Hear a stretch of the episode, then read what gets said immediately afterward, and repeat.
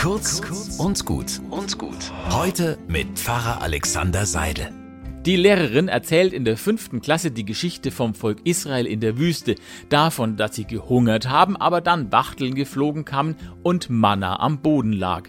Als sie beschreibt, dass dieses Manna nach Milchbrötchen schmeckte, geht bei Luisa sofort der Finger hoch. Frau Simon, wenn das wie Milchbrötchen war, ist das denn auch laktosefrei gewesen?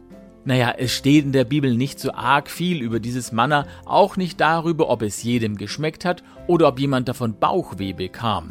Unser Manna heutzutage heißt Multikonsemmel, Tofu-Bratling, Schweinshaxe oder Thunfischsalat. Das ist auch nicht alles nach jedermanns Geschmack und bei einigen frage ich mich, ob das Lebensmittel wirklich so ideal ist, wenn man auf die Auswirkung für die Gesundheit oder auf die Umstände der Herstellung schaut. Perfekt ist nie etwas. Da denke ich an das alte Tischgebet aus Kindertagen.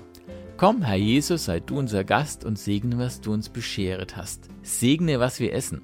Dass es uns und unserer Welt gut tut, das ist nicht nur ein frommer Wunsch, das ist auch eine Ermahnung, selber genauer darauf zu schauen, was ich mir da auf meinen Teller lade.